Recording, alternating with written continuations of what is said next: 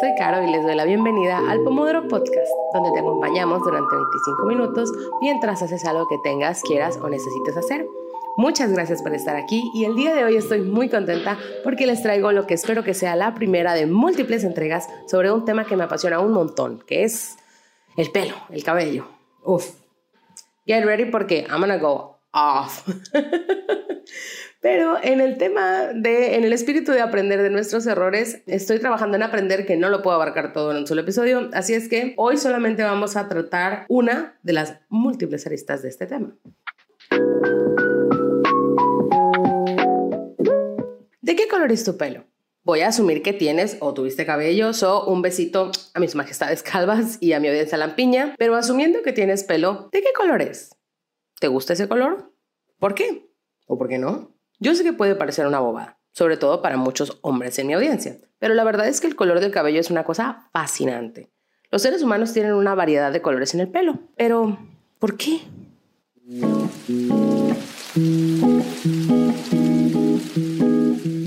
Primero que otra cosa vamos a hacer science, bitch.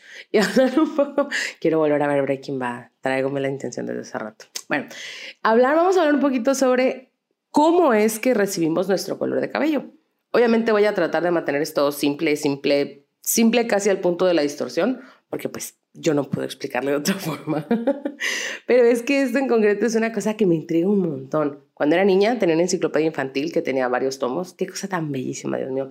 Creo que es el regalo más bonito que me hizo mi familia. Sé que de esto no se trata el episodio, pero voy a hacer un servicio a la comunidad. Por favor, regálenle libros a las niñas y niños en sus vidas. Exploren sus intereses, incentívenlos con libros chilos, que ellos les hagan ilusión. de verdad, ¿eh? Pero bueno, uno de estos tomos era sobre el cuerpo humano y había un capítulo sobre el cabello humano y cómo era que venían nuestros genes y la idea de que algo adentro de ti tiene un código que te le decía a tu pelo de qué color ser.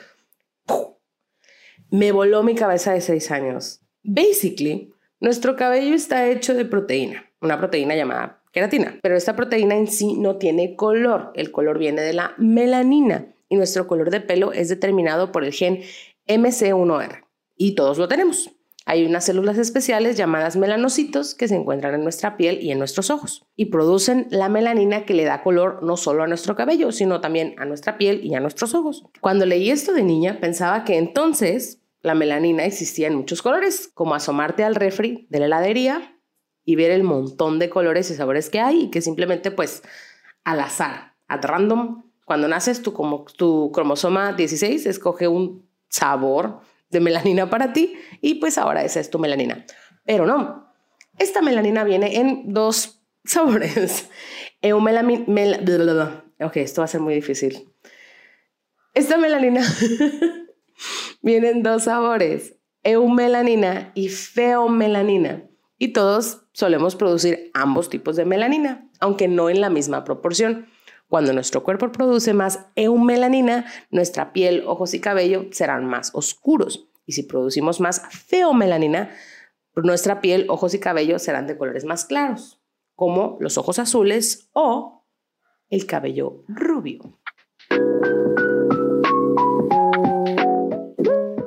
Además de lo fascinante en cómo adquirimos el color de nuestro cabello, otro aspecto de interés es la connotación cultural que tiene el color de cabello. Esto añadido al factor histórico.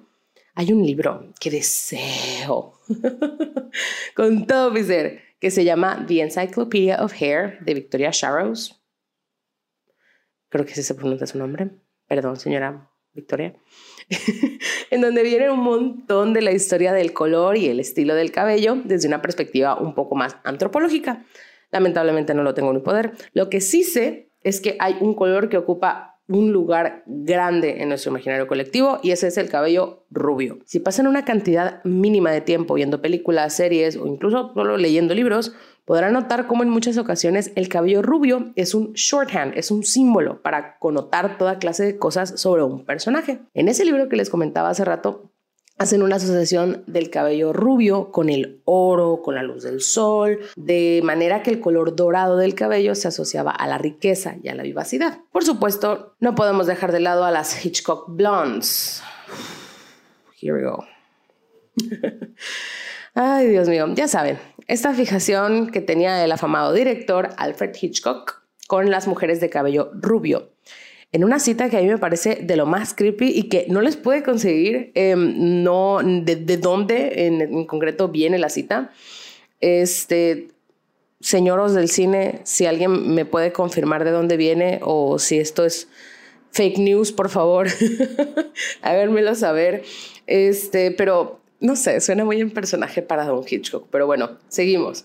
En esta cita, que les digo que me parece de lo más creepy, es cuando dijo eso de que le cautivaba el contraste entre la sangre y el cabello rubio.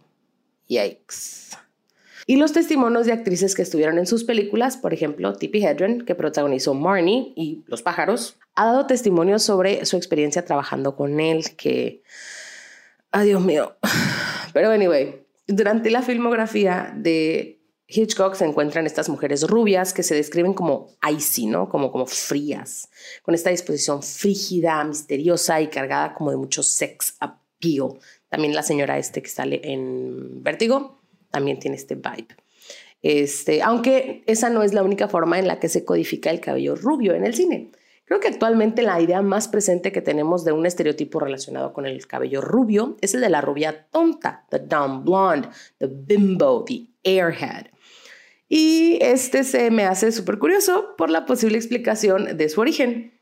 Podría estar atribuido a una persona de la vida real, una cortesana francesa llamada Rosalind Duthay, que era descrita como muy hermosa, pero también muy callada.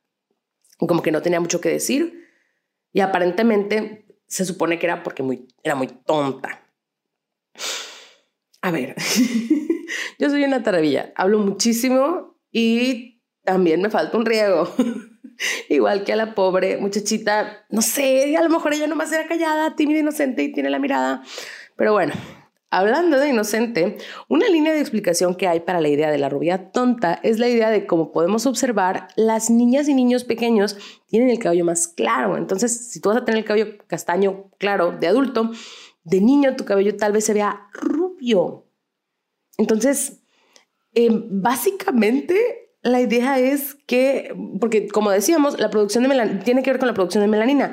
Entonces, no sé, el dato no se los tengo. Yo me imagino que ha de ir por un tema de que la producción de melanina aumenta con el tiempo, quizá. No sé, les digo, ese dato no se los tengo. Según la idea de que una mujer sea rubia, se asocia con que sea inocente o ingenua porque así tienen el cabello los niños pequeños.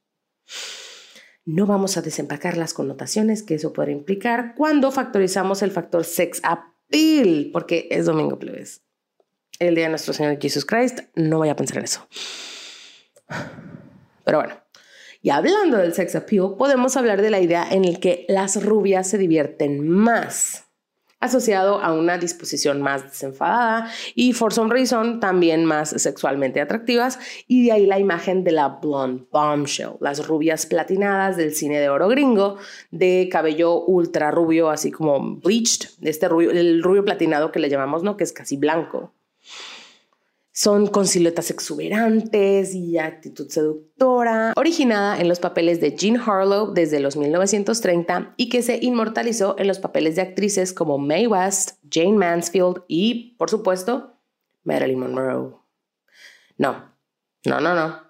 No vamos a hablar de Marilyn hoy porque eh, esto no tendría fin. Otro día con mucho gusto, porque es uff, uff y recontra uff la historia de la Marilyn. Pero bueno, seguimos. Algo muy curioso que ocurre alrededor de la rubia tonta es que estos personajes llegan a colarse en las ideas que formamos sobre personas en la vida real. Muchas veces, por ejemplo, el caso de algunas de estas actrices que eran percibidas siendo tan tontas como los personajes que interpretaban, aunque eran mujeres muy listas que navegaron una industria del entretenimiento muy sexista y la utilizaron a su favor. Y en ejemplos más contemporáneos podemos pensar en alguien como Paris Hilton, que durante la década de los 2000, los principios de los 2000, se presentaba eh, e interpretaba este estereotipo de una mujer joven, rubia y tonta. Aunque Paris ya venía de una gran fortuna, es una empresaria muy exitosa. Y si bien, o sea, no dudo que tenga muchísima ayuda, pues, este, pero me parece muy miope negar su astucia y sagacidad empresarial.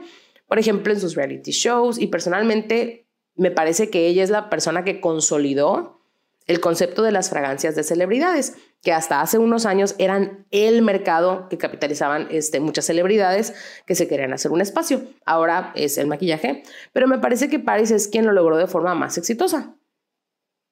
Claramente podemos ver que estos estereotipos describen poco de la realidad y son una construcción cultural y una muy sexista. Y como toda construcción, se valen toda clase de recursos narrativos para ser reforzada. Por ejemplo, el recurso de reforzar a través de la comparación.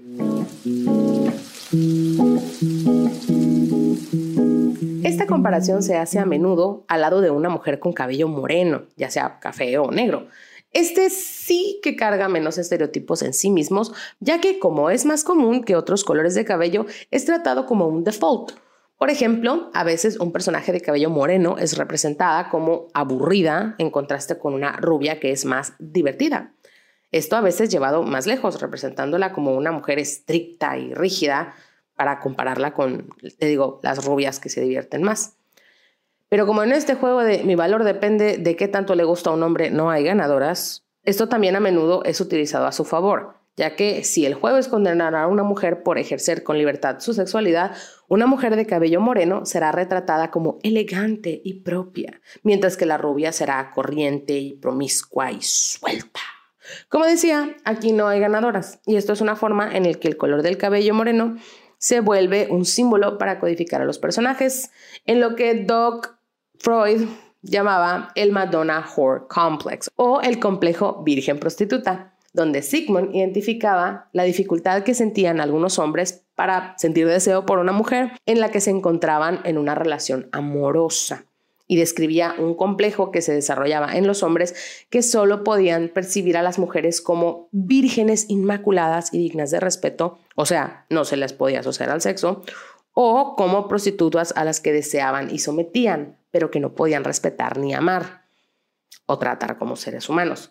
Aunque si lo piensas tantito, el rol de la Virgen tampoco es especialmente humano, ya que la desexualiza. Y como ya sabemos, la sexualidad de una persona es una parte crucial de su condición humana. Por lo tanto, también la deshumaniza hasta cierto punto. En fin, otra vez me estoy yendo por las ramas. Ahora, no sé qué tanto de estas observaciones tengan solidez psicológica. Sabemos que Doug Freud tiene unas ideas medio tumbadas, pero sí creo que tipifica algunos patrones culturales en los que las percepciones de las mujeres y el trato que se nos da. Otra connotación interesante del cabello moreno que podemos encontrar es la idea de que la mujer del cabello oscuro es exótica, aunque esto no se asocia solamente con su cabello, porque como comentábamos al principio, la melanina que le da color a nuestro cabello también es la encargada de dar color a nuestra piel. Con esto me refiero a que la, idea del cabello moreno como exótico a menudo viene enlazado con la identidad racial de una mujer o personaje en cuestión y puede ser una avenida para plasmar y discutir la fetichización de mujeres racializadas. No me quiero meter mucho en eso el día de hoy, ya que A, soy una cachora pálida, el tono de mi base de maquillaje se llama mayonesa. y así que no estoy muy bien versada en la experiencia ni en la literatura de la experiencia racializada como para comentarlo de forma óptima. Y B, porque este es otro vértice. Este es un vértice que coincide con otro aspecto de la gran importancia cultural del pelo, que es la textura. Y esta quisiera abarcarla en otro episodio en, en sí mismo. De antemano, si alguien de ustedes, queridos escuchas, tiene información oportuna al respecto, por favor, háganosla llegar. Todo para aprender es bienvenido.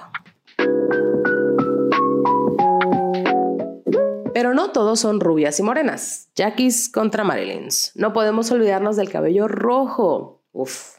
Que si queremos hablar de estereotipos al pelo, el pelo rojo tiene inspirando teorías de conspiración desde hace siglos, literalmente. Algunas de mis favoritas son ser concebidos durante la menstruación, popular durante el medievo, haberse robado fuego del infierno, que la sangre de un hombre pelirrojo es un ingrediente esencial para crear pintura dorada, sí, en serio. Este autor, según este autor medieval, Teófilo Presbítero, esa era la forma de conseguir un tono de color dorado muy particular que se apreciaba en algunas pinturas españolas. Que se convierten en vampiros al morir, cortesía de la antigua Grecia, porque, of course, que los griegos tienen ideas sobre los pelirrojos. que son un agüero de mala fortuna traído usted por los egipcios, que parece ser que los sacrificaban para terminar una racha de mala suerte, entre comillas. Wow, los egipcios going all the way, como siempre. Y por supuesto que la gente pelirroja no tiene alma, porque Judas. Ok. Oh, sí. Se supone que Judas Iscariote, el traidor de traidores, era un pelirrojo. Desconozco precisamente el origen de esta idea. Tengo entendido que se le atribuye debido a su nombre, o sea, Viscariote, Escarlata. No lo sé, no soy teóloga chica, pero no parece haber consenso al respecto, ya que hay varias representaciones de Judas en el arte sacro como un hombre pelirrojo, pero hay muchas que no. Entonces, mmm, saben. Todas estas, entre muchas otras concepciones incorrectas a lo largo de la historia sobre la gente pelirroja. Ahora, yo no he visto esta serie, la de Anne with an E, inspirada y basada en la novela de Ana de Tejas Verdes, que se desarrolla a principios del siglo XX, pero mi hermana sí, ella sí la vio, o la está viendo. En algún momento me tocó ver una escena en la que Anne, que es una niña pelirroja, termina con el pelo verde, ya que compró un tinte que promete dejar su cabello de color negro a un vendedor viajero. Y pues no funcionó. Me sorprendió un montón ver a la actriz en la pantalla, ya que pues personal, yo en lo personal soy muy, muy parcial al cabello pelirrojo, me parece precioso y sé que ese es el caso de muchas otras personas en el presente, pero aparently ese no era el caso a principios de los 1900 ya que era visto en el peor de los casos aún asociado con la brujería, como una especie de eco de los juicios de Salem que ocurrieron en los 1800, aunque no con tanta fuerza. Y en el mejor de los casos solo era considerado feo, así nomás, arbitrario, como suelen ser los estándares de belleza. Entonces es parte de una expresión de baja autoestima que tiene el personaje, Anne siendo una niña recién adoptada, mm, un poco por accidente, hasta donde yo sé, y parece ser que no se siente demasiado querida. O bueno, esa es la idea que yo tengo de los eventos de la serie. Anne with Annie stands, no me cuelguen por favor. tengo tiempo planteándome verla, pero ay, es que no me decido, no me decido. En fin, con todo eso en cuenta, podemos seguramente concluir que el cabello rojo carga muchas connotaciones. Pero, ¿por qué? Bueno, como es el caso del cabello rubio, el cabello rojo o rojizo viene de genes recesivos, por lo tanto es más raro. Solo entre el 1 y el 3% de las personas del mundo son pelirrojas, al igual que las personas rubias. Con el tiempo, el cabello rojo ha tomado una asociación similar a la del cabello rubio, de representar belleza y de ser de sexualidad suelta, con comillas grandes, sobre todo en el caso de mujeres. Pero el hecho de que las personas rubias y pelirrojas existan en proporciones similares, pero que las asociaciones que se han hecho al respecto de ellas a lo largo de la historia a veces coinciden y a veces son muy diferentes. Lo que en mi opinión señala como A, estas asociaciones que hacemos con el, cabello, con el color del cabello no existen en un vacío, sino que están afectadas por preocupaciones e intereses que ocurren en ese momento de la historia, creencias y prácticas religiosas, por poner un mero ejemplo. Y B, también creo que señala lo arbitrarias que son. Como decíamos, tanto el cabello rubio como el pelirrojo son una característica que viene de genes recesivos. O sea, sé que, según entiendo, solo se expresan cuando una persona tiene dos copias de ese gen o sea, que tu mamá tenga el gen y tu papá también. Por lo tanto, ambos colores son proporcionalmente raros, raros como poco comunes. Pero una ha sido consideradamente poco más consistentemente buena, un raro bueno entre comillas, y el otro un raro malo. ¿Por qué? Mm. Reitero, señala cierto nivel de arbitrariedad en las cualidades que asignamos a las personas con unas u otras características, sobre todo al ser características sobre las cuales no tenemos control. Y en el tema de control, si hay una cosa en este mundo sobre la que no tenemos nada de control, es nuestra condición mortal. Inevitablemente vamos a morir. Gracias por venir a su lighthearted, nada serio podcast dominguero.